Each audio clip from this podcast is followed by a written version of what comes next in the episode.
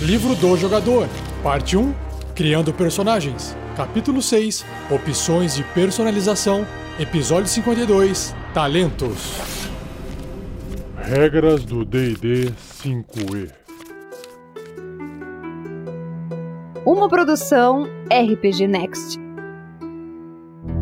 Seja bem-vindo, seja bem-vinda a mais um Regras do DD 5E. Eu sou o Rafael47 e nesse episódio irei apresentar a você o que o livro do jogador do RPG Dungeons and Dragons, quinta edição, diz sobre os talentos, os fits, habilidades especiais para o seu personagem.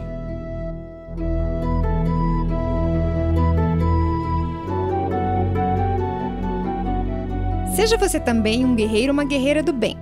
Para saber mais, acesse padrim.com.br barra rpgnext ou picpay.me barra rpgnext.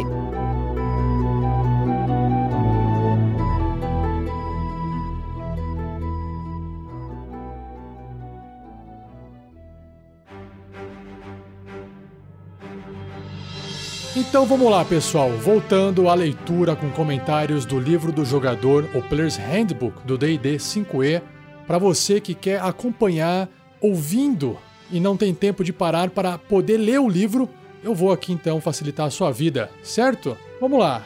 Abrindo a página, se você puder fazer isso, 165, você encontra o que é a descrição que representa fits, que traduzindo são talentos. O livro diz o seguinte: um talento representa um dom ou uma especialidade em uma área que concede capacidades especiais ao personagem. Ele encarna treinamento, experiência e habilidades além do que uma classe permite. Em determinados níveis, sua classe lhe concede a característica incremento no valor de habilidade. O que é esse incremento? É quando você vai aumentar a sua força, aumentar a constituição, aumentar a destreza, aqueles seis atributos, aquelas seis habilidades principais do seu personagem. Então, usando essa regra, que é uma regra opcional, a regra de talentos, você pode desistir de receber essa característica, né, de aumentar esse valor de habilidade para adquirir um talento. A sua escolha. Você só pode escolher um talento uma vez, a não ser que a descrição dele diga o contrário, ok? Então, você deve atender aos pré-requisitos, já já eu vou descrever cada um deles, especificados no talento para adquiri-lo. Se você perder o pré-requisito de um talento, você não poderá utilizar esse talento até recuperar o pré-requisito. Claro, né? Porque depende daquele pré-requisito. Então, por exemplo, o talento imobilizador requer força 13 ou maior. Se o seu valor de força for reduzido abaixo de 13, por algum motivo, talvez uma maldição de enfraquecer, você não poderá receber os benefícios do talento imobilizador até restaurar a força para 13 ou mais. Certinho? Então agora vamos para os talentos.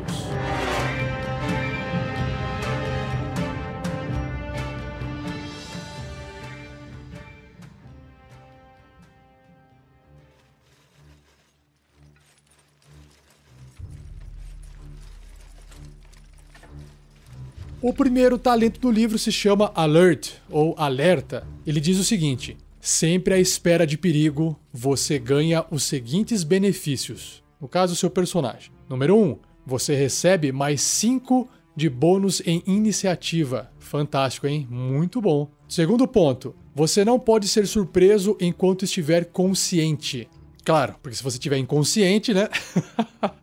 não faz diferença. Lembrando que essa regra de você ser surpreendido, eu vou descrever para vocês em episódios futuros quando a gente entrar no capítulo sobre combate, ok? E número 3, outras criaturas não ganham vantagem nas jogadas de ataque contra você por estarem escondidas de você. Então, para mim, esse talento é muito bom. Tem muitas vantagens. Vale a pena você verificar. O próximo talento é o Athlete, atleta. Você passou por um extenso treinamento físico para ganhar os seguintes benefícios. Nós temos quatro benefícios aqui. O primeiro, aumente seu valor de força ou destreza em 1 até o máximo de 20. Então você já ganhou pelo menos um pontinho em uma dessas habilidades. Número 2, quando você estiver caído, né, estiver no chão, se levantar requer apenas 1,5 metro de seu deslocamento. A regra original, já vou resumir aqui para vocês, é que quando você está no chão e você quer se levantar, você gasta metade do seu deslocamento. Então, por exemplo, se você se desloca 9 metros, que é o padrão, você vai gastar 4 metros e meio. Agora, com esse fit, com esse talento, você vai gastar apenas um metro e meio, que é o que representa um quadradinho ou cinco pés. Número 3, escalar não custa movimento adicional a você, porque sim, para você poder escalar, você gasta movimento adicional, porque é mais demorado você subir uma parede, né? Subir algo bastante inclinado. Então, nesse caso aqui, você é um atleta e não gasta movimento adicional, o que é muito bom também. E por fim, o último ponto é: você pode realizar um salto em distância correndo ou um salto em altura correndo, se movendo apenas um passo de ajuste de um metro e meio, que é um quadradinho ali no tabuleiro, ou cinco pés, ao invés de três metros. Então, ele já deixou claro aqui que a regra original é você tem que pelo menos correr ali uns 3 metros para conseguir fazer um salto em distância, correndo, ou um salto em altura. E aqui ele reduziu essa distância pela metade. Ele é bastante útil nesse caso se você estiver em um local apertado que não permite você correr antes de você fazer esse salto. Ou se você não quer voltar e ir para trás para depois correr para frente para poder ganhar velocidade de saltar. Então nesse caso aqui, o atleta dá vantagem para saltar para cima ou saltar para frente. Próximo talento é o actor, o ator. Também, como os outros dois que eu citei até agora, não tem pré-requisitos. Quando tiver, eu vou avisar, ok? Então, você é um perito em mímica e dramaturgia e recebe os seguintes benefícios. Nós temos três. O primeiro é aumente o seu valor de carisma em um ponto até o máximo de 20. Ok. Segundo, você tem vantagem em testes de carisma, atuação e carisma enganação quando você estiver tentando se passar por uma pessoa diferente. Pô, vantagem é você rolar os dois dados de 20 e escolher o maior resultado, o que te concede uma grande vantagem para poder atuar ou para poder enganar as pessoas. E o terceiro e último é: você pode imitar a articulação de outra pessoa ou os sons feitos por outras criaturas. Fica imitando o bicho. Você deve ter ouvido a pessoa falando ou ouvir a criatura fazendo o som por pelo menos um minuto. Claro, você tem que tentar imitar. Sabe o, o Adnet? Ele é um ótimo ator, não é? Ele tem esse feat aqui. Um sucesso num teste de sabedoria, intuição, resistido pelo seu teste de carisma, enganação, permite que um ouvinte determine que o efeito é falso. Ou seja, existe uma chance, é claro, da outra criatura perceber que o que você está fazendo é falso, porque senão seria muito roubado. Você simplesmente, ah, agora estou imitando perfeitamente a pessoa, estou imitando perfeitamente um animal. Então é importante que a outra parte, o outro lado que esteja ouvindo a sua imitação, faça um teste para ver se ele cai ou não naquela mentira. O próximo feat é o Charger. Charge vem de investida. Quando você usa a ação de disparada, disparada para quem não se lembra, é aquela ação que você vai trocar a ação por mais movimento. Você vai mover, poder usar o seu deslocamento mais uma vez. Você pode usar a sua ação bônus para realizar um ataque corpo a corpo com arma ou para empurrar uma criatura. Então imagina, você correu, usou seu movimento, depois você usou a sua ação para fazer uma disparada, ou seja, moveu novamente, e aí você ainda vai poder fazer um ataque no final do movimento se você quiser perseguir alguém, por exemplo, né? Usando a sua ação bônus. Ou empurrar essa criatura para um precipício, por exemplo, ou para um buraco, ou contra uma parede, enfim. Se você se mover pelo menos 3 metros em linha reta, 3 metros são basicamente dois quadradinhos, imediatamente antes de realizar essa ação bônus, você pode tanto ganhar mais 5 de bônus na jogada de dano do ataque, se você escolher realizar um ataque corpo a corpo e atingir, ou empurrar o alvo até 3 metros de você, se você escolher empurrar e for bem sucedido. Então, aí, eu acho que é bem interessante para quem realmente gosta, inclusive, de correr atrás da galera, atravessar de repente um campo de batalha e lá atrás pegar o mago. Pode ser interessante com o monge para poder aplicar um, um golpe diferente, atordoar, se for possível. É, enfim, qualquer tipo de ataque que você queira desferir ou empurrar alguém que esteja bem distante de você. Ou, mesmo estando perto, se você se mover pelo menos 3 metros, já pode aplicar esse bônus na jogada de ataque seu, o que também é importante. O próximo talento é o Crossbow Expert. que é o especialista em besta. Graças à sua prática extensiva com bestas, besta para quem não sabe ou para quem não se lembra, é aquela arma de disparar virotes que parece um arco e flecha deitado, só que em formato de arma com gatilho que você aperta segurando com as suas mãos e dispara. É como se fosse, vai, uma pistola ou uma carabina, uma escopeta, uma arma de tiro da Idade Média, ok? Você ganha os seguintes benefícios, que são três. Vamos lá. Primeiro, você ignora a qualidade de recarga de bestas nas quais você é proficiente. Por quê? Porque a besta ela precisa de um tempo para poder ser recarregada. Então você vai ignorar isso. Você é tão especialista que você tem velocidade em recarregar a besta. Nas bestas que você é proficiente. Número 2. Estar a um metro e meio, ou seja, um quadradinho de uma criatura hostil, não impõe desvantagem nas suas jogadas de ataque à distância. Por quê? Porque a regra diz que se você for fazer um ataque à distância, corpo a corpo, ou seja, do lado de uma criatura, aquilo te atrapalha. Então você faz aquele ataque normalmente com desvantagem. Nesse caso, não haverá desvantagem. E 3. Quando você usa a ação de ataque e ataca com uma arma de uma mão, você pode usar a sua ação bônus para atacar com uma besta de mão carregada que você esteja empunhando. Assim, a regra de combate com duas mãos está explicado no capítulo 9 do livro. Eu não cheguei lá ainda, vou chegar em episódios futuros, ok? Mas assim, só para dar um resuminho aqui, depois eu repito isso lá na frente, é que para você poder lutar com duas mãos, você precisa ter uma arma leve de ataque corpo a corpo na sua outra mão. Nesse caso, a besta de mão não é uma arma de ataque corpo a corpo, ela é uma arma de ataque à distância. Então, esse fit, esse talento, faz com que você possa usar a sua ação bônus para poder fazer um ataque com essa outra mão sua à distância ou até de perto, porque você não vai ter desvantagem com esse mesmo talento. Muito bom também, gostei. O próximo talento é o Defensive Duelist, que é o duelista defensivo. Então, esse é o primeiro talento que vai ter um pré-requisito, e o pré-requisito dele é você tem que ter destreza 13 ou maior.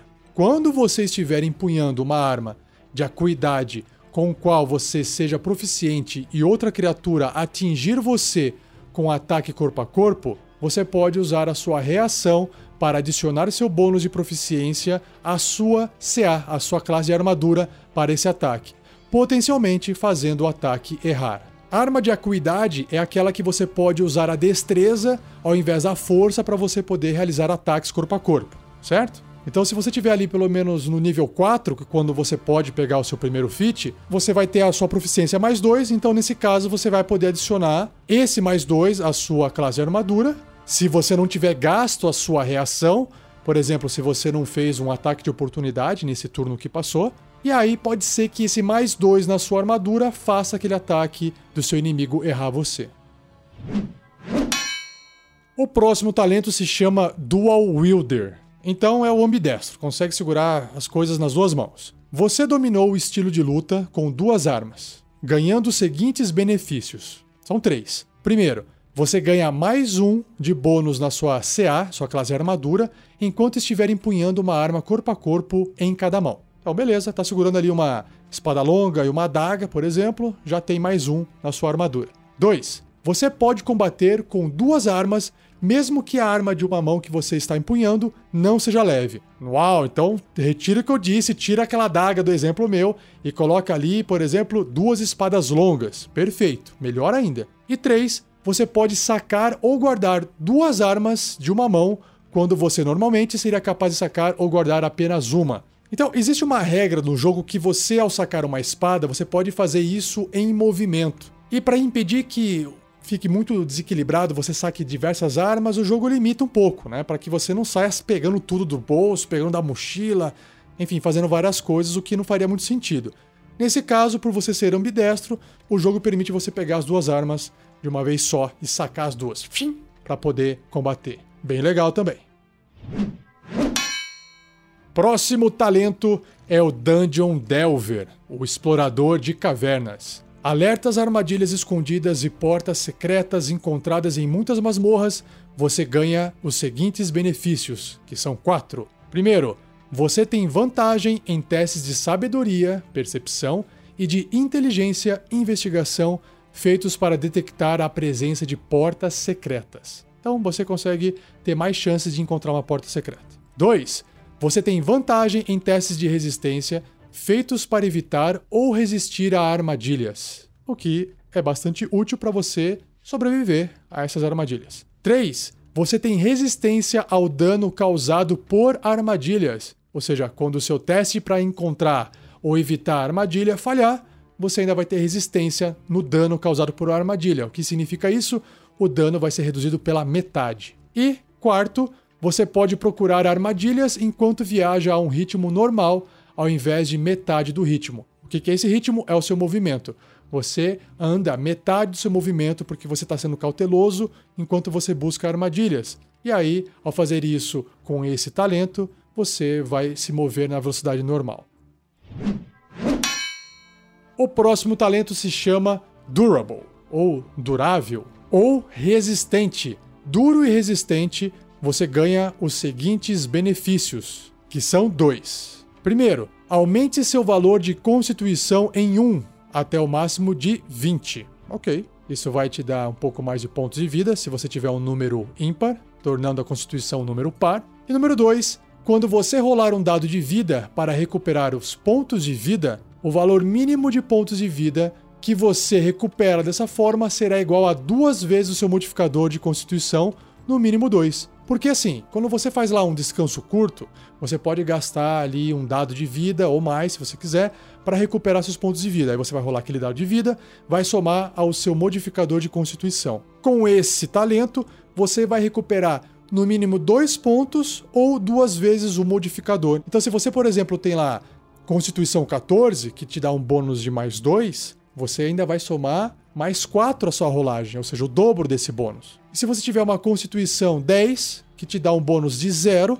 numa rolagem normal você iria somar 0, mas com esse talento você vai somar no mínimo 2 à sua cura, ao seu descanso. Ou seja, você é uma pessoa durável, mais resistente. O próximo talento se chama Elemental Adept, o Adepto Elemental. Ele tem um pré-requisito que é capacidade de conjurar pelo menos uma magia. Então, tem que ser uma pessoa que consegue pelo menos fazer uma magia, algum tipo de magia. Quando você ganha esse talento, escolha um dos tipos de dano a seguir: ácido, elétrico, fogo, frio ou trovão. As magias que você conjurar ignoram resistência a dano do tipo escolhido. Ou seja, você escolheu fazer ácido e você fez uma magia de ácido. Se a criatura tiver resistência à magia, essa sua magia de ácido vai ignorar a resistência da criatura, ou seja, ela vai sofrer o dano total, o dano normal da magia de ácido. Além disso, quando você rola o dano para uma magia que você conjurar que causar dano desse tipo, que você acabou de escolher, você pode tratar qualquer um, né, o resultado 1 no dado de dano, como sendo um resultado 2. Ou seja, ele fica um pouquinho mais forte do que o normal. E por fim, você pode escolher esse talento diversas vezes, a cada vez que você fizer isso, você deve escolher um tipo diferente de dano. Ou seja, se você escolheu ácido na primeira vez, na segunda vez você pode escolher fogo, elétrico, frio ou trovão, beleza? Próximo talento é o Grappler. Grap é agarrar. Grappler é o agarrador, ou a pessoa que vai imobilizar o outro segurando né, com a força. Então, o pré-requisito é você tem que ter força 13 ou maior. E você desenvolveu a perícia necessária para se prender a alguém em um combate engajado. Você recebe os seguintes benefícios, que são dois. Primeiro, você tem vantagem nas jogadas de ataque contra uma criatura agarrada por você. E você pode usar a sua ação para tentar imobilizar uma criatura agarrada por você. Para tanto, realize outro teste de agarrar. Se você for bem sucedido, você e a criatura estarão ambos impedidos até o agarre terminar. Só para esclarecer aqui para vocês que a condição de agarrado vai ser explicado lá no apêndice A, lá no final do livro. Então, para não fazer vocês esperarem tanto assim para entender o que, que faz esse agarrar, né? Eu vou falar rapidinho para vocês agora. Uma criatura que está agarrada tem a velocidade dela reduzida a zero e ela não pode se beneficiar de nenhum tipo de bônus na velocidade, ok? A condição de estar agarrado termina se a pessoa que está te agarrando, a criatura que está te agarrando, ficar incapacitada. Claro, que ela vai, sei lá, ficou desmaiada, incapacitada ou ficou presa, enfim, ela deixa de agarrar você. E a condição de agarrado também termina se algum efeito mágico, alguém, sei lá, empurrou ela, tirar né, a, a criatura que está agarrando de perto da criatura agarrada. E aí isso vai acabar com o agarramento. sei lá, alguém chegou lá do lado e fez uma magia Thunder Wave que empurra a criatura para trás. Então isso quebra o agarrar. Então o agarrar impede que a criatura agarrada mova, ok? Isso é para você usar de forma estratégica, porque às vezes você não quer estar agarrado àquela criatura. Vai saber qual criatura que é, né?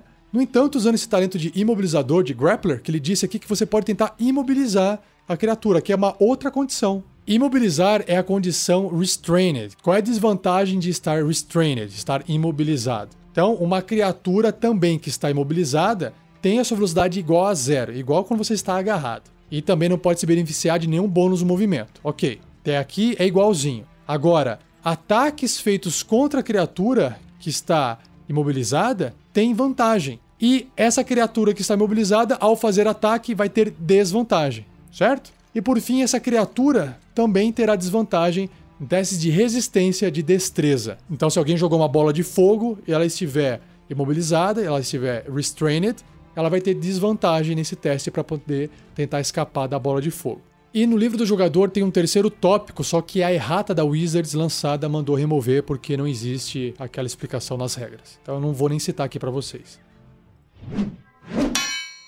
Próximo talento é o Great Weapon Master que é o mestre de armas grandes. Você aprendeu a usar o peso em sua vantagem, deixando o balanço potencializar seus golpes. Você recebe os seguintes benefícios: são dois. Primeiro, no seu turno, quando você atingir um acerto crítico com uma arma corpo a corpo ou reduzir os pontos de vida de uma criatura a zero, você pode realizar um ataque corpo a corpo com arma com uma ação bônus. Então imagina lá seu guerreiro que tem aquele crítico aprimorado, tirou 19 no dado, deu crítico, pá, bateu. E aí você pode usar a sua ação bônus se você ainda tiver ela para fazer mais um ataque. Ou se você bateu com a sua arma, sei lá, se era um bárbaro lá, acertou, matou e a criatura foi reduzida a zero pontos de vida. Você pode fazer mais um ataque com uma ação bônus e escolher outro alvo se você quiser, e se tiver perto de você, porque é um ataque corpo a corpo com arma. Segundo ponto, Antes de você realizar um ataque corpo a corpo com uma arma pesada na qual você seja proficiente, então uma arma pesada é um machado grande, é uma espada de duas mãos, você pode escolher sofrer menos 5 de penalidade em sua jogada de ataque. Se o ataque atingir, você adiciona mais 10 ao dano no ataque. Para quem ouviu a aventura A Mina Perdida de Fandelver do Tarrasque na Bota, o Clank tinha esse talento. Porque muitas vezes no jogo você vai encontrar criaturas que até são fáceis de serem acertadas, só que elas têm muitos pontos de vida. Então o que, você faz? Você reduz a sua chance em acertar o golpe em menos 5, e aí você, se acertar o golpe, vai adicionar 10 pontos ao dano naquele ataque, o que é muito bom. Próximo talento é o Healer, curandeiro. Você é um cirurgião capacitado, permitindo que você trate de ferimentos rapidamente, trazendo os seus aliados de volta à luta você adquire os seguintes benefícios. São dois pontos. 1. Um, quando você usar um kit de primeiros socorros para estabilizar uma criatura morrendo, a criatura recupera um ponto de vida ao invés disso. O que, que é vantajoso aqui? Na verdade, muito vantajoso. Quando você usa um kit de primeiros socorros, você está estabilizando uma criatura que está morrendo, ou seja, ela para de morrer, mas ela continua lá com zero pontos de vida. Ao usar esse kit usando esse talento, a criatura recupera um ponto de vida. Ou seja, é muito forte, porque um ponto de vida a criatura acorda e ela volta ativa. Claro que ela vai estar lá no chão, provavelmente, né? E o segundo ponto é: com uma ação, você pode gastar um uso do kit de primeiros socorros para tratar de uma criatura e restaurar um D6 mais 4 pontos de vida mais uma quantidade de pontos de vida adicionais igual ao número total de dados de vida da criatura. Então, se a criatura tiver no nível 4, que o seu personagem vai estar no nível 4, vamos supor que vocês sejam colegas de aventura, ela vai recuperar mais 4 pontos de vida e a criatura não pode recuperar pontos de vida através desse talento novamente até ter terminado o descanso curto ou longo, porque a ideia é de que você usou um kit de primeiros socorros para curar ela e não adianta ficar aplicando milhões de kits para poder fazer cura sobre cura. A ideia de que não funciona. Uma vez que ele está cheio de bandagem lá, cheio de coisa enrolada na testa, não vai funcionar uma nova cura. E mesma coisa aqui, se você ouviu, acompanhou As Aventuras do Tarrasque na Bota da Mina Perdida de Fandelver, o Sandoval, o feiticeiro Sandoval, tinha esse talento e ele usava muito na galera. Agora é a vez do talento Heavily Armored, que é proteção pesada ou pesadamente armadurado. Ele tem um pré-requisito que é você tem que ter proficiência em armadura média. Ele diz que você treinou até dominar o uso de armaduras pesadas, ganhando os seguintes benefícios, que são dois. Aumente o seu valor de força em 1 até o máximo de 20 e você ganha proficiência com armadura pesada. Ponto. Então esse talento é para quem tem um personagem numa classe que não tem proficiência em armaduras pesadas e tem o interesse em passar a vestir essas armaduras pesadas. Eu acho que uh, depende muito. A armadura pesada é boa, porque ela vai conceder uma proteção maior. É, a full plate é a mais cara, né, custando 1.500 moedas de ouro. Mas tem um outro quesito aqui também que é importante vocês considerarem. É que vocês, às vezes, durante uma aventura, encontraram uma armadura pesada mágica, super especial, e ninguém tem condições de vestir essa armadura pesada mágica, que vai conceder uma série de benefícios. Aí talvez seja até mais interessante investir nesse talento. Claro que dependendo do nível que você tiver, vai ter que esperar um pouquinho para chegar no ponto em que você pode deixar de colocar os pontos no seu atributo, na sua habilidade, para poder pegar o talento ao invés disso, desde que o mestre tenha aceitado usar essas regras especiais de talentos. O próximo é Heavy Armor Master, que é a maestria ou mestre em armadura pesada. Tem um pré-requisito que é proficiência em armadura pesada. Você pode usar a sua armadura para defletir ataques potencialmente fatais a outros. Você ganha os seguintes benefícios, que são dois. 1. Um, aumente seu valor de força em 1 um, até o máximo de 20 pontos. 2. Quando você estiver vestindo uma armadura pesada, dano de concussão ou dano de contusão cortante e perfurante que você receba de armas não mágicas será reduzido em 3. Ou seja, absorve, né? A sua armadura, você sabe posicionar o seu corpo para que o golpe bata naquela parte da armadura que mais se protege, reduzindo assim em 3 pontos o dano que você iria receber. O próximo talento é o Inspiring Leader, que é o líder inspirador. Tem um pré-requisito, que é carisma 13 ou maior, claro. Carisma tem tudo a ver com liderança. e você pode gastar 10 minutos inspirando os seus companheiros, suportando a vontade deles de lutar. Quando fizer isso, escolha até 6 criaturas amigáveis, que pode incluir você, até 9 metros de você, que possam ver e ouvir você e possam te compreender. Você está lá fazendo um discurso imponente, por exemplo. Cada criatura ganha pontos de vida temporários igual ao seu nível, mais o modificador de carisma do personagem.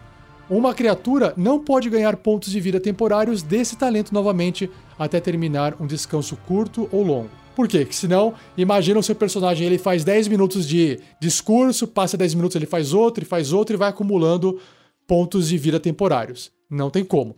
Sobre pontos de vidas temporários, eu vou falar em episódios futuros, mas só uma palhinha aqui para vocês é que imagina uma casquinha protetora ou um escudo protetor de vida em volta do seu personagem. Ou seja, os primeiros pontos de vida que ele vai perder são os pontos de vida temporários. É como se fosse um pequeno escudo em volta. Só para você poder imaginar como é que funciona esse tipo de pontos de vida.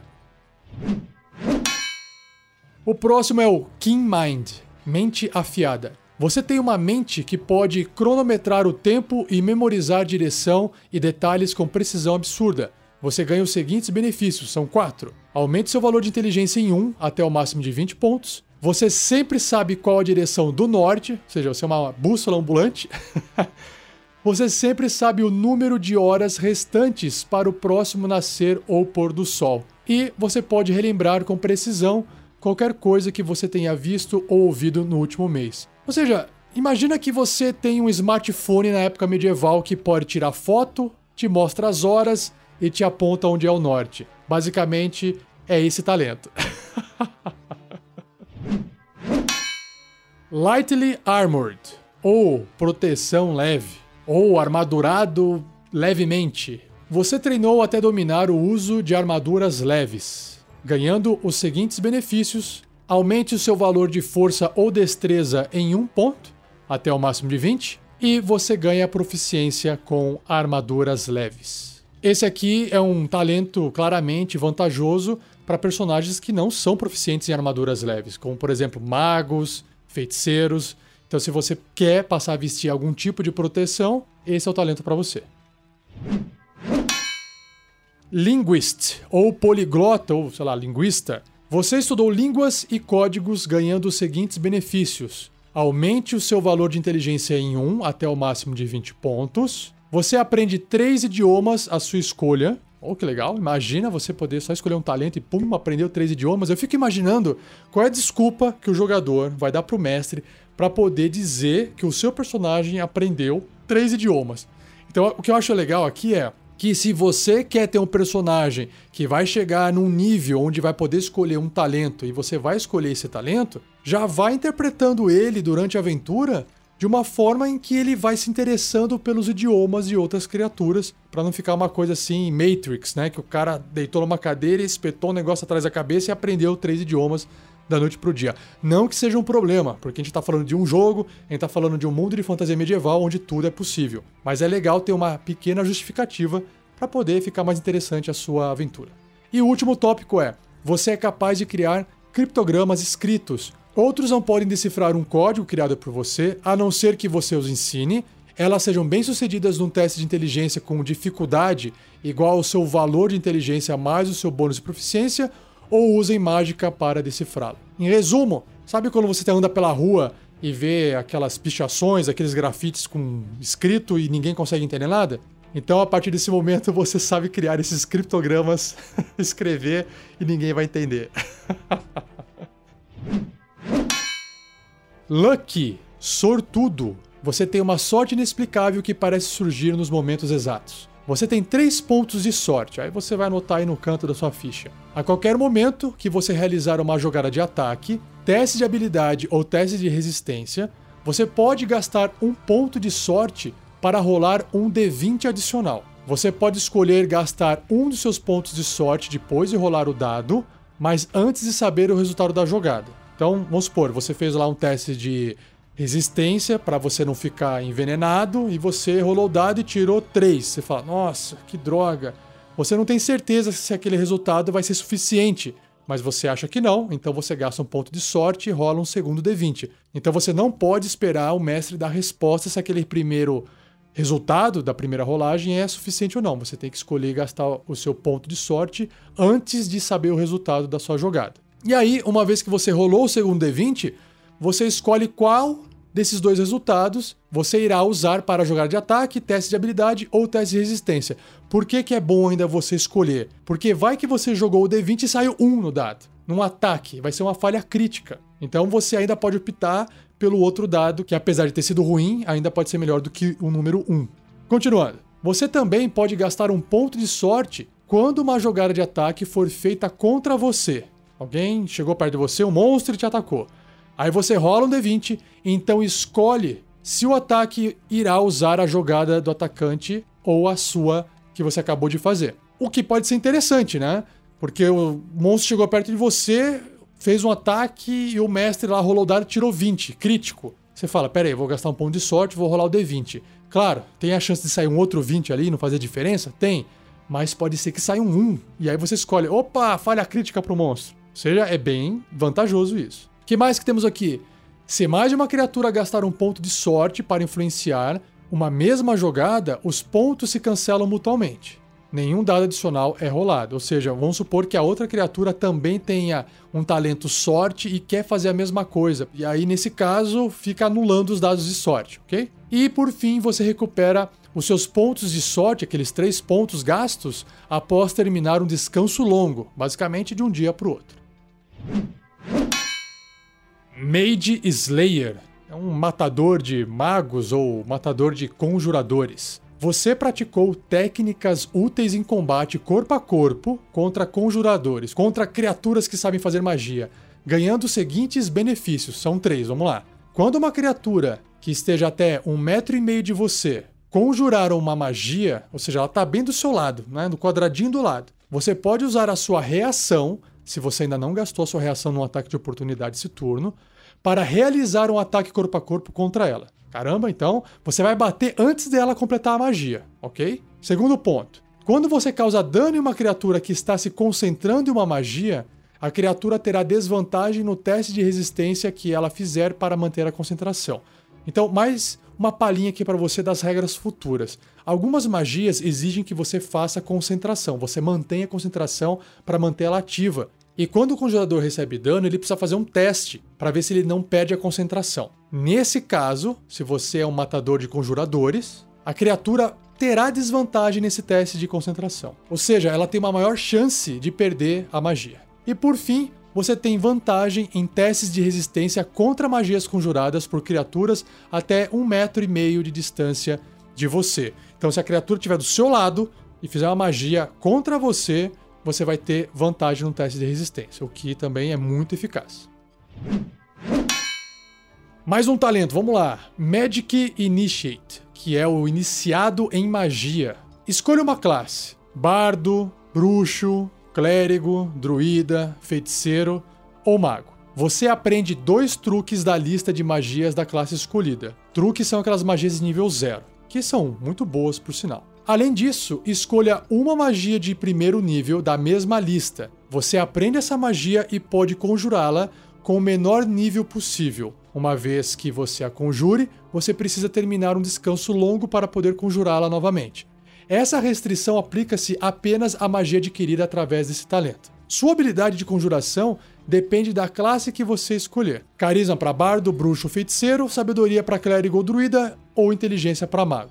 O que, que, eu acho legal desse talento é que tá vendo que não tem nenhum pré-requisito, ou seja, não importa a sua classe, você pode ser um bárbaro e você pode escolher esse talento e você passa a fazer magias simples, né? Truques, e ainda pode fazer uma magia do primeiro nível uma vez no dia.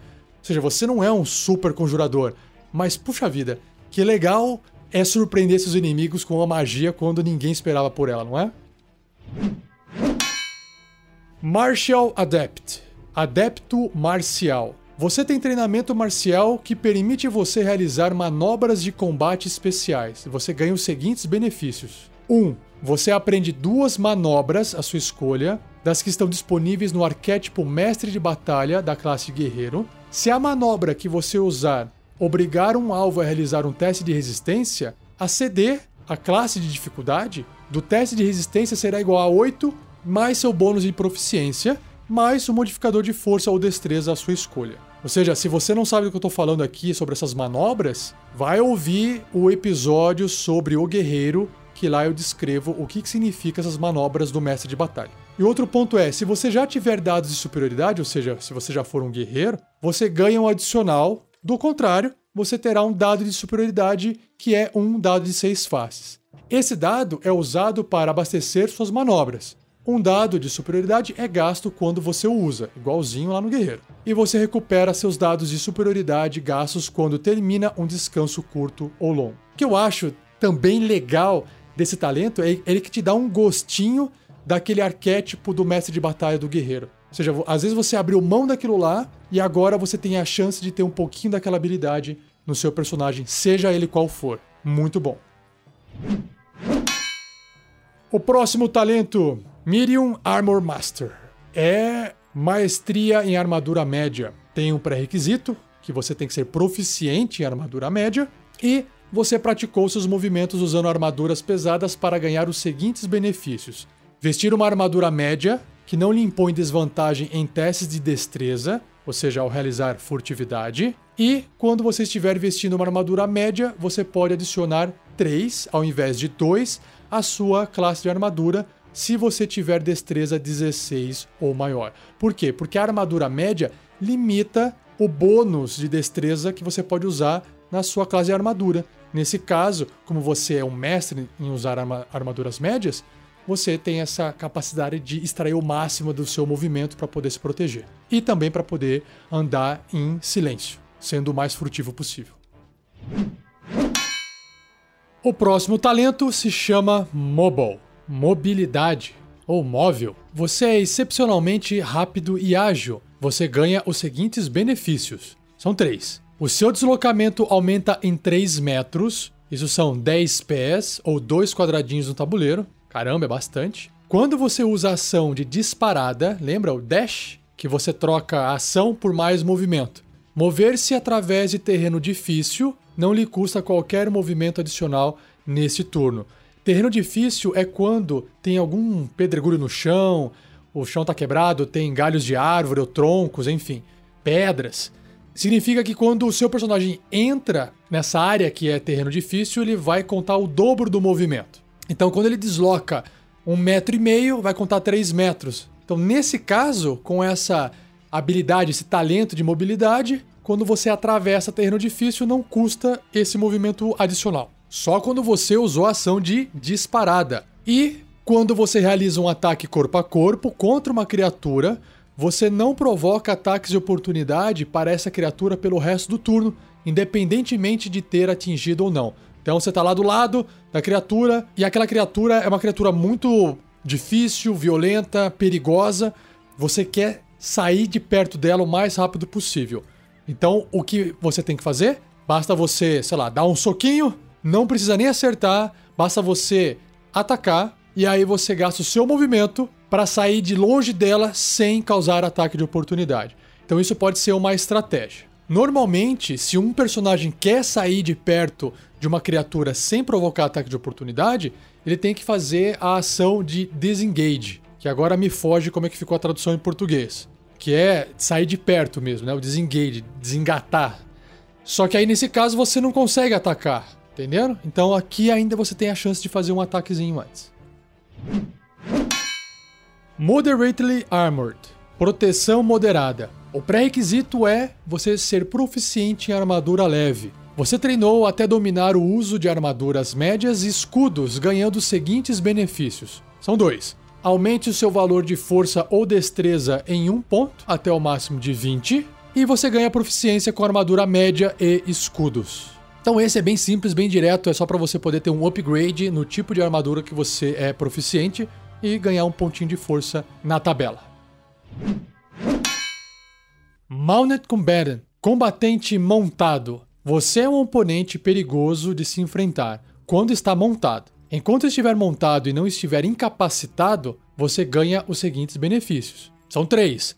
Você tem vantagem nas jogadas de ataque corpo a corpo contra qualquer criatura desmontada que seja menor que a sua montaria. Ou seja, se você estiver montado num cavalo, que é uma criatura grande, você vai ter vantagem para atacar uma pessoa que está do seu lado, sem estar num cavalo, que pode ser um ser humano, por exemplo, que tem tamanho médio, um halfling ou até criaturas menores. Segundo, você pode forçar que um ataque direcionado à sua montaria seja direcionado a você em seu lugar. E terceiro, se sua montaria for alvo de um efeito que permita ela realizar um teste de resistência de destreza para reduzir o dano à metade, ao invés disso, ela não sofre qualquer dano se for bem sucedida no teste de resistência e apenas metade se falhar. Então, de novo, aquele exemplo clássico da bola de fogo, que precisa de um teste de resistência de destreza para ver o quanto de dano você vai levar, se você vai levar o dano total ou metade do dano. Então, nesse caso, a sua montaria quando fez esse teste, você meio que está ajudando ela a desviar, enfim, ou está usando o seu corpo para proteger parte do ataque. Ela faz esse teste, se ela passar no teste, ela não vai sofrer nenhum dano, e se ela falhar, vai receber apenas metade. Ou seja, você, além de ser muito mais forte lutando montado, você também faz com que a sua montaria dure mais tempo. Observant, observador. Rápido em perceber os detalhes do ambiente, você ganha os seguintes benefícios. Aumente o seu valor de inteligência ou sabedoria em um ponto, até o máximo de 20. Se você puder ver a boca de uma criatura enquanto ela fala um idioma que você compreende, você pode interpretar o que ela está dizendo ao ler os seus lábios. Então você consegue agora ler os lábios. E por último, você tem mais 5 de bônus nos seus valores passivos de sabedoria, percepção e inteligência investigação. O que, que é o valor passivo? É aquele que você não precisa rolar o dado, porque ele está sempre ativo. Então, no caso da percepção, vamos supor que você tenha uh, sabedoria 14, então você tem um bônus de mais 2 de sabedoria, e você é proficiente na perícia percepção, na habilidade, na skill percepção. Então você vai ter mais 2 se você tiver ali no nível 4, por exemplo. Qual que é a sua percepção passiva? É 10 mais 4 nesse caso, sendo 14. Sendo um observador, ela passa a ser de 19, soma 5. E aí você está andando você está tanto investigando as coisas de forma passiva com esse bônus, quanto fazendo a sua percepção, os testes. Na verdade, fazer o teste é rolar o dado. Então, quando você não está rolando o dado, você está com a sua percepção passiva ativa. Então, ela passa a ser bem mais alta com esse mais 5 de bônus, o que é muito vantajoso, porque ajuda você a evitar ser pego de surpresa e ajuda você a encontrar armadilha escondida, porta secreta e assim sucessivamente. Pole Arm Master, o mestre nessas armas que são classificadas como Pole Arm, ou maestria em arma de haste, armas que têm um cabo longo. Você consegue manter os seus inimigos afastados utilizando arma de haste você ganha os seguintes benefícios. São dois. Quando você realiza ação de ataque e ataca com uma glaive, alabarda ou bordão, você pode usar uma ação bônus para realizar um ataque corpo a corpo com a outra extremidade da arma. Sabe aquelas lutas de vassoura que o cara bate com uma ponta, bate com a outra? É isso que você está fazendo. Esse ataque usa o mesmo modificador de habilidade do seu ataque primário. Ok, então você está ali, para todos os efeitos, é como se você estivesse usando duas armas, uma em cada mão.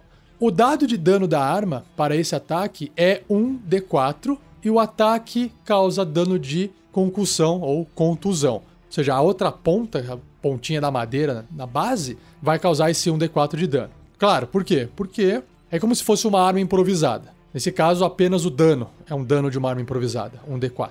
E segundo, enquanto você estiver empunhando um glaive, alabarda, lança longa ou bastão, as outras criaturas provocam um ataque de oportunidade a você quando entrarem no seu alcance. Isso aqui é muito legal porque geralmente a maioria das criaturas, a maioria dos inimigos, eles não vão estar usando armas de haste. Então eles vão ter que chegar do seu lado para poder te atacar corpo a corpo. Nesse caso, quando ele chega perto de você, ele está saindo, né, passando por, por aquela área onde tem a arma de longo alcance, e aí você pode desferir um golpe de oportunidade, fazer um ataque de oportunidade nele coisa que não poderia acontecer com nenhuma outra criatura, mesmo que estivesse usando uma arma de haste. Porque o ataque de oportunidade ele só ocorre quando o personagem, a criatura, inimigo, enfim, sai da área de alcance do seu personagem. Isso eu vou discutir mais pra frente em episódios futuros no capítulo de combate, ok?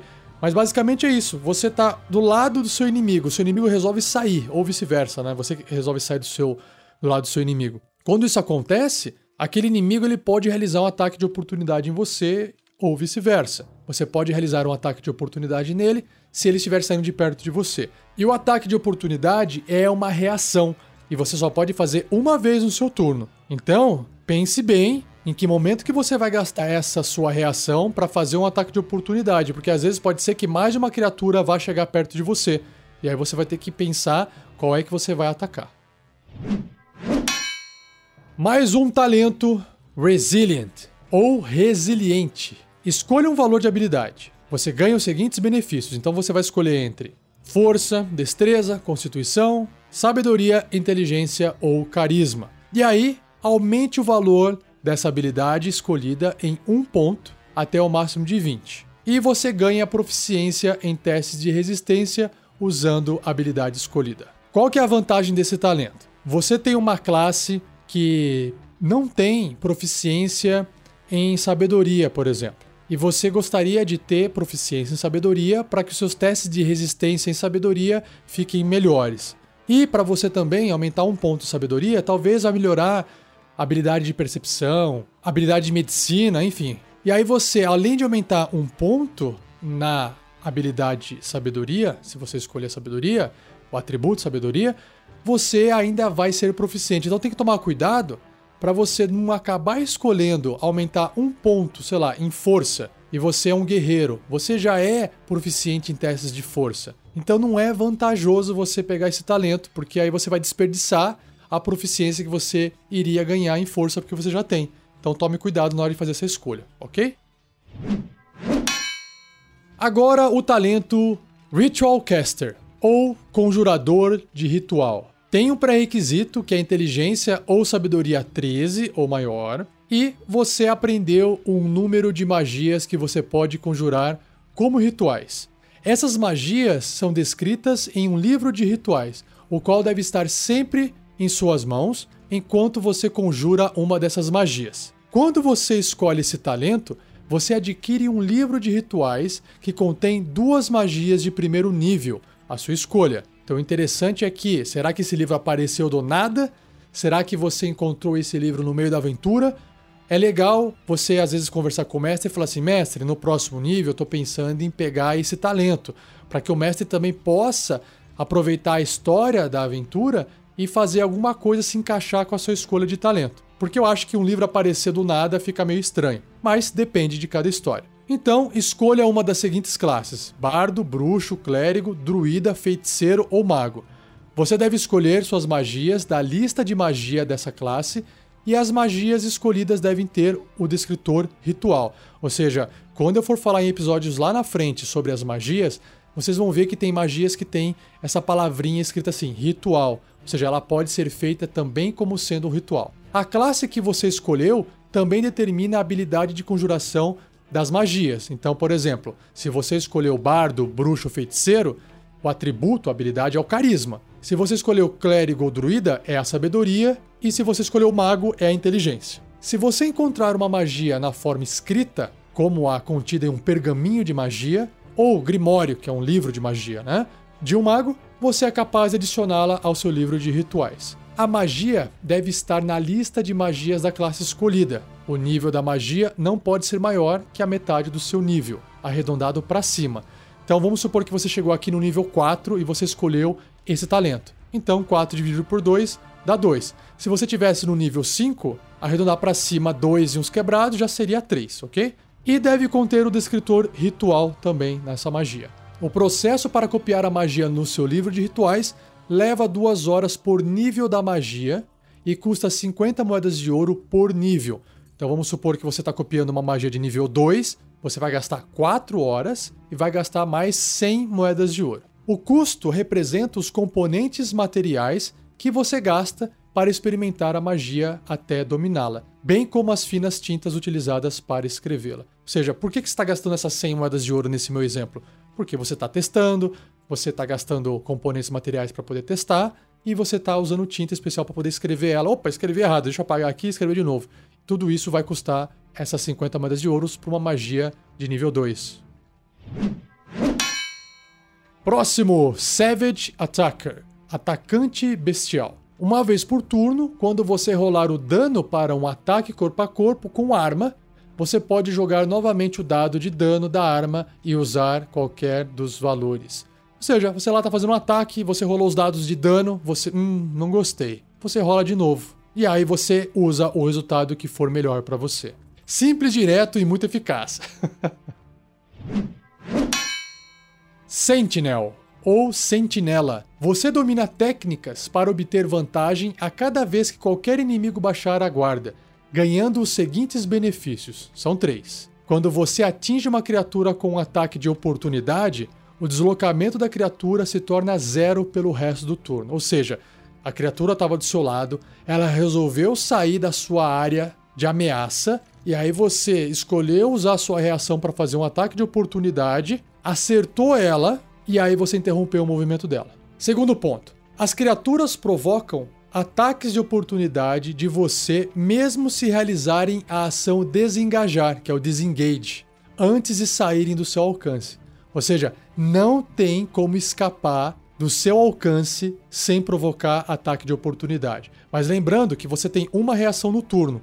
Então, se tiverem duas criaturas do seu lado e as duas resolverem sair, você vai ter que escolher uma delas para poder fazer esse seu ataque de oportunidade. E por fim, quando uma criatura de até um metro e meio de você realizar um ataque contra um alvo diferente de você, vamos supor, ela está do seu lado e ela está fazendo um ataque numa outra criatura que também está do seu lado. E outra, e se esse alvo que ela está atacando não tiver esse talento aqui, o sentinela, você pode usar a sua reação para realizar um ataque corpo a corpo com a arma contra a criatura atacante. Basicamente é como se fosse um ataque de oportunidade que está sendo causado pelo ataque da outra criatura e não por ela estar deixando o seu alcance. Ou seja, você é muito mais letal, mais perigoso quando você está engajado corpo a corpo em combate. Ou até se o inimigo tiver esse talento, ele pode ser uma criatura muito perigosa.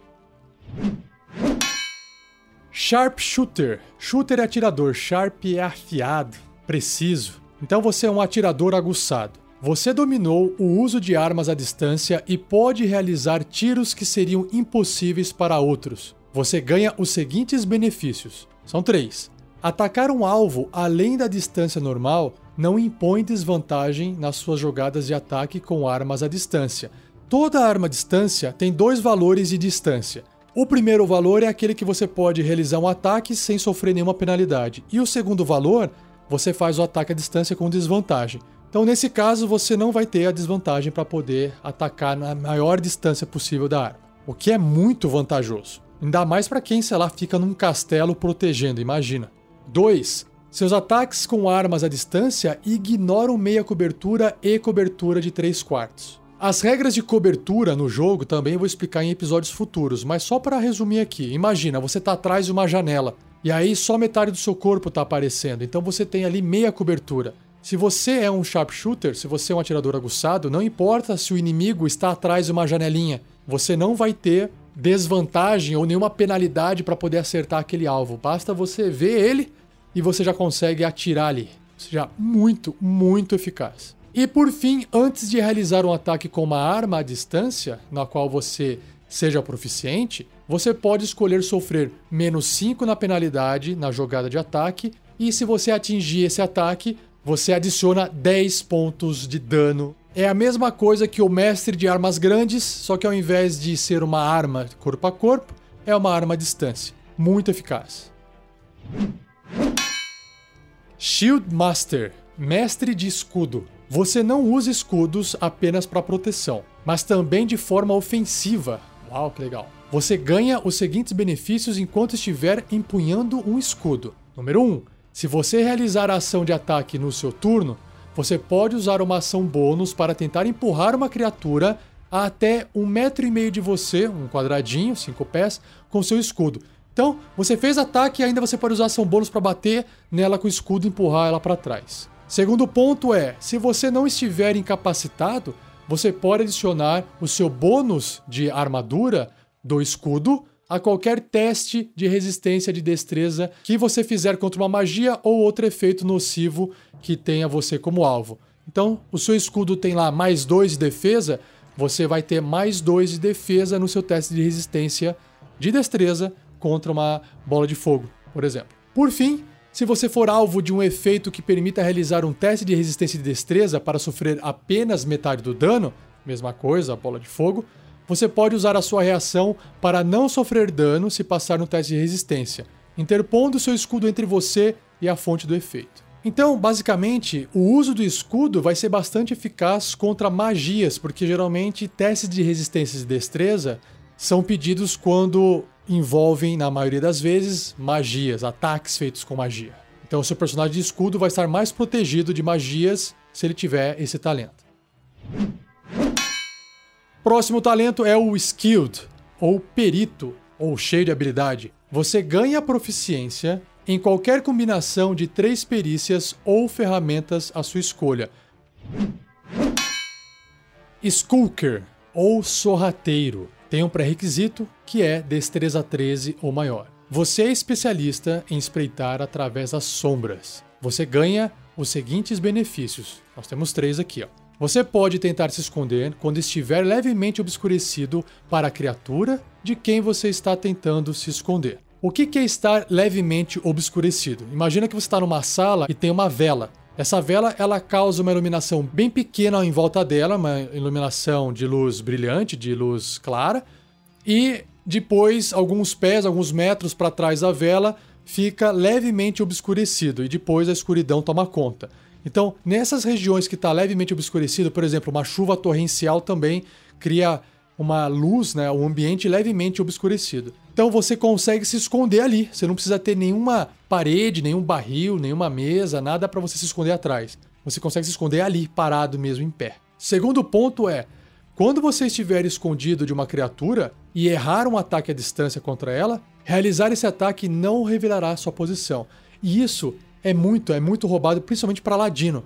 O Ladino ele está escondido. De repente, ele quer fazer um ataque numa criatura para poder pegar ela de surpresa, porque ele não está sendo visto, e aí ele vai fazer um ataque com vantagem, porque para todos os efeitos ele está invisível para aquela criatura. E aí quando ele faz o ataque, ele faz o ataque com vantagem e ainda ele vai causar o sneak attack. Só que nesse ataque você se revelou, você mostrou onde que você estava, independente se você acerta ou não. Só que se você for sorrateiro, se você tivesse talento, a pessoa só vai ver que de repente passou uma flecha ou passou alguma coisa perto dela e ela não sabe de onde veio. E você vai continuar escondido. Então isso é muito vantajoso. E o último ponto é que penumbra não impõe desvantagem nos seus testes de sabedoria e percepção relacionados à visão. Ou seja, enquanto os outros personagens que estão naquela parte mais escura fazem teste de percepção com desvantagem porque eles não estão enxergando direito, o sorrateiro não tem essa desvantagem. Próximo talento é o Spell Sniper, ou um sniper de magia, um atirador de magia. Tem um pré-requisito, que é claro a capacidade de conjurar pelo menos uma magia. Você aprendeu técnicas de aprimorar seus ataques com certos tipos de magia, ganhando os seguintes benefícios. São três itens e vamos ver aqui o primeiro. Ó. Quando você conjura uma magia que requer que você realize uma jogada de ataque, o alcance da magia é dobrado extremamente vantajoso para magias de longo alcance que vão ter esse alcance dobrado. Segundo ponto, seus ataques à distância com magia ignoram meia cobertura ou 3 quartos de cobertura. É a mesma ideia do Sharpshooter. Você vai fazer um ataque à distância com magia, você vai ter que rolar o dado D20 para ver se você acerta ou não. Só que independente da cobertura que o seu inimigo tem, você não vai receber penalidade. E o último ponto é que você aprende um truque que requer uma jogada de ataque. Escolha um truque da lista de magias do bardo, bruxo, clérigo, druida, feiticeiro ou mago. Sua habilidade de conjuração para esse truque depende da lista de magia do qual você escolheu o truque. Carisma para bardo, bruxo feiticeiro, sabedoria para clérigo, druida ou inteligência para mago. Ou seja, além de dar os benefícios nos ataques, esse talento também ainda vai te ensinar um truque a mais que até pode vir de uma outra classe que faz magia. Tavern Brawler ou especialista em briga, ou briguento de taverna, acostumado a brigas de bar, usando qualquer coisa como arma e na falta os punhos, você ganha os seguintes benefícios. No livro temos quatro pontos, mais segundo a errata da Wizard, um dos pontos foi removido porque não faz sentido e eu não vou nem perder tempo lendo aqui para vocês, então só vou ler os três. Então, número 1. Um, aumente o valor de força ou constituição em um ponto até o máximo de 20. Segundo ponto é: seus ataques desarmados causam 1 d4 de dano. Por quê? Normalmente, se você der um soco em alguém, você vai causar um ponto de dano só. E aqui você vai rolar um dado de 4 faces, ou seja, vai poder causar entre 1 e 4 pontos de dano. E terceiro ponto: quando você atinge uma criatura com um ataque desarmado ou com uma arma improvisada, sei lá, um pé de cadeira, uma garrafa quebrada, no seu turno, você pode usar uma ação bônus para tentar agarrar o alvo. Então você está lá tentando bater com um pedaço de pau, ou você está tentando dar um soco. A hora que você vai dar um soco, independente se você acerta ou não, você já está tentando agarrar ele com uma ação bônus se você quiser. Já pode agarrar para poder bater ou não deixar o cara escapar. Esse talento, pelo que eu entendi, não é tão vantajoso para quem é monge, porque o monge já causa dano com ataque desarmado diferente daquele um pontinho só de qualquer pessoa que for dar um soco. O próximo talento é o Tough, que é robusto. Seu máximo de pontos de vida aumenta em um valor igual a duas vezes seu nível quando você adquire esse talento. Então, se você chegou no nível 4 de personagem e você pegou esse talento, você vai adicionar 8 pontos de vida ao valor máximo dos seus pontos de vida. E toda vez que você ganhar um nível, após isso, o seu máximo de pontos de vida aumenta em 2 pontos. Fantástico! Ponto de vida nunca é demais. Agora indo para o penúltimo talento, chamado Warcaster, ou Conjurador de Guerra, tem um pré-requisito que é a capacidade de conjurar pelo menos uma magia, e você praticou a conjuração de magias no meio do combate, aprendendo técnicas que lhe concedem os seguintes benefícios: são três. Você tem vantagem em testes de resistência de constituição para manter sua concentração em uma magia quando você sofrer dano. Ou seja, revisando aquela regra que eu falei, toda vez que você sofrer dano e você estiver concentrando em uma magia, você tem que fazer um teste. A gente vai ver isso mais para frente. Nesse caso, você faz esse teste com vantagem, ou seja, é mais difícil de você perder a concentração da sua magia quando você sofre dano. Segundo ponto, você pode realizar os componentes somáticos de uma magia mesmo quando está com armas ou um escudo em uma ou ambas as mãos. Isso é fantástico também, por quê? O que, que é componente somático? É gesticular, é você ter uma mão livre, enfim, é fazer algum tipo de movimento com os dedos para que você possa executar a magia. Isso são componentes somáticos. E para isso você precisa de uma mão livre. E agora, se você tiver com um escudo e uma espada, mesmo assim você pode fazer magias com componentes somáticos sem problema algum. Porque afinal de contas você é um conjurador de guerra que vai para o combate. E por fim, quando o movimento de uma criatura hostil provocar um ataque de oportunidade para você, você pode usar a sua reação para conjurar uma magia na criatura, ao invés de realizar o ataque de oportunidade. Porque num ataque de oportunidade você só pode fazer um ataque corpo a corpo. Nesse caso você vai poder fazer uma magia. E a magia deve ter um tempo de conjuração de uma ação e deve ter apenas uma criatura como alvo. Ou seja, não adianta fazer uma bola de fogo que a regra não permite. Mas você pode fazer um mísseis mágicos, que apesar de ter mais de um alvo, você pode focar todos os mísseis numa criatura só. Ou seja, você vai atender aos requisitos desse talento. Muito bom também, bem legal.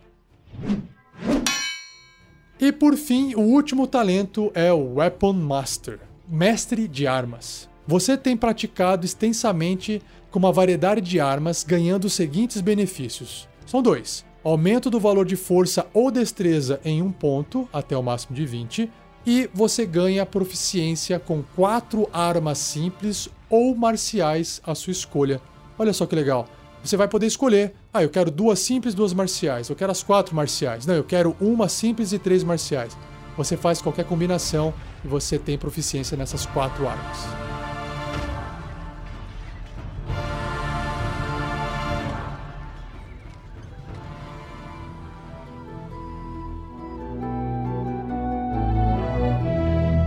E assim eu encerro esse episódio. Mais um episódio longo. Espero que você tenha gostado dos talentos. Eu, particularmente, gosto muito dos talentos. Eu permito que os jogadores utilizem desses talentos em suas aventuras, porque eu acho que dá um gostinho, dá um diferencial para os personagens e adiciona uma complexidade nas regras que eu, particularmente, gosto. Se você também gostou desse episódio, não esqueça de compartilhar com seus amigos, com as suas amigas, jogadores e mestres. E, claro, se você quiser continuar a discussão desse episódio, escreva no post onde você enxergou esse cast. Pode ser no YouTube, pode ser no Facebook, pode ser na nossa própria página rpgnext.com.br. E, se puder nos ajudar um pouquinho mais, acesse o iTunes, digita lá RPG Next ou Regras do D&D 5e, faz uma avaliação do nosso trabalho.